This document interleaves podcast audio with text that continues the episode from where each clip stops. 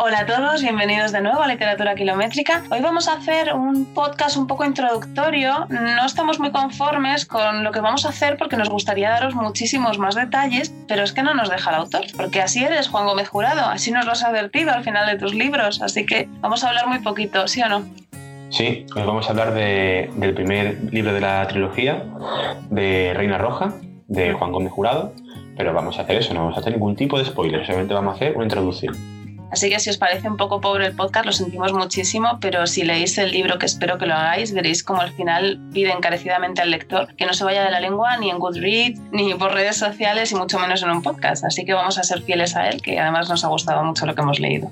La trilogía está compuesta por tres libros fantásticos, Reina Roja, Loba Negra y Rey Blanco. Y yo personalmente me he leído solamente Reina Roja, al menos de momento, pero aquí mi compañero se ha leído los tres. Así que, bueno, empezamos por el primero y luego nos cuentas un poquito las diferencias. Empezamos primero, yo que la verdad no, pude aguantarme y nada más acabar Reina Roja empecé con Loba Negra y, Rey Blanco. ¿Enganchan tanto como Reina Roja? Enganchan muchísimo, igual o incluso más. Es decir, no puedes parar de leer. ¿Hay uno de los tres que te haya gustado especialmente? Es difícil, pero me quedaría con, con Loba Negra, yo creo.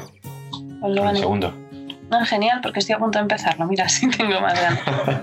Bueno, son los tres, eh, bueno, son thriller, evidentemente, son libros bastante extensos. Y los personajes principales, y eso sí lo podemos decir, en el primero son eh, Antonia Scott, ¿no? Y John... Scott y John Gutiérrez. Eso es. Eh, son también los personajes principales de los otros dos, supongo. Sí, son los mismos personajes, los protagonistas siempre. Vale, y bueno, como no podemos contar prácticamente nada, decir que es una trama súper ágil, el ritmo se mantiene desde el principio hasta el final, no hay un momento de descanso. Y a mí, por lo menos, esto sí lo podemos también comentar. Me gustó mucho del primero, principalmente que se desarrolla en, entornos bastante conocidos, ¿no? Entonces al final te sientes como muy familiarizada con todo, incluso con el vocabulario que emplea, hace muchas referencias a marcas, que también pues uno lo siente como más cotidiano.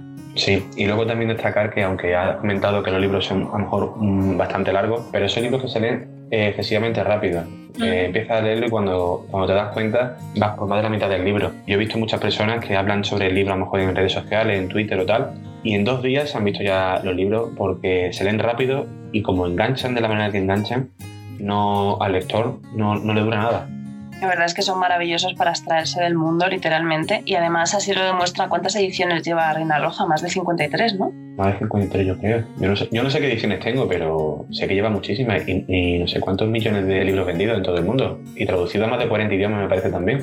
Sí, es una barbaridad. De todas maneras, decir también que yo creo que aparte ya del mérito de la novela en sí o de las novelas en sí, también está un poco ahí el trabajo del autor, ¿no? Que en este caso es una persona de carácter muy humilde, es muy asequible, es una persona súper comprensiva, comunicativa en las redes sociales. Bueno, ahora también lo podemos ver en la tele, tiene su podcast también la verdad es que es una persona bastante interesante y yo creo que es muy cercana con todos, que es algo que se agradece. Pues, por ejemplo, la edición que tengo yo aquí a mi izquierda me la regalaron en Navidad, firmada por él, pues porque bueno, él se dedica a ir a las librerías a, dedicar los libros, ¿no? que da, por cierto, mucha alegría cuando lo abres y te encuentras con la dedicatoria cariñosa de, Juan Gómez Jurado.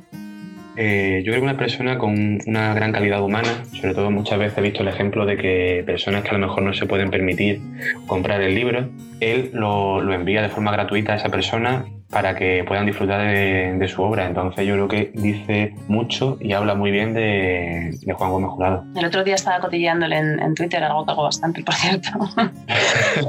yo también, ¿eh? sí, es súper divertido, además como dice las cosas a veces. Y le decía a alguien, pues no sé, alguien le comentaba, pues me acabo de mudar, no sé qué, y he perdido el libro. Y otro debajo, justo, le ponía, fíjate lo que ha hecho el perro con el libro. Y estaba destrozado, ¿lo viste? Lo vi, lo vi, lo vi. ¿Qué he hecho? Mandarle un libro a cada uno. Pues pues, es que chapo, es maravilloso. Es muy buena persona, yo creo que una persona cercana, como has dicho antes, y yo creo que, que se disfruta también, también el libro por eso, porque él transmite esa, esa forma de ser suyo a la hora de escribir. Pues nada, si Juan Gómez Jurado escucha el podcast dirá, pero si no han hablado más que de mí, parecen fans míos y no se han leído ni una novela. Sí, sí, Juan, nos lo hemos leído todo, pero no nos dejas hablar de ello. Así que solo podemos recomendarlo deciros a todos que lo vais a disfrutar un montón, que son súper divertidos, son de verdad súper ágiles también. Y a mí me parece una novela de abstracción total. Si queréis un poco de emoción y, sobre todo olvidaros durante el ratito que estéis leyendo ¿no? del mundo, os lo recomendamos. Espero que lo disfrutéis mucho y nos vemos en el próximo episodio. No olvidéis que podéis seguirnos en las redes sociales. Estamos en Literatura KM, en Twitter, en Literatura Kilométrica en Instagram y por aquí que volveremos muy prontito. Muchas gracias. Hasta pronto. Hasta pronto.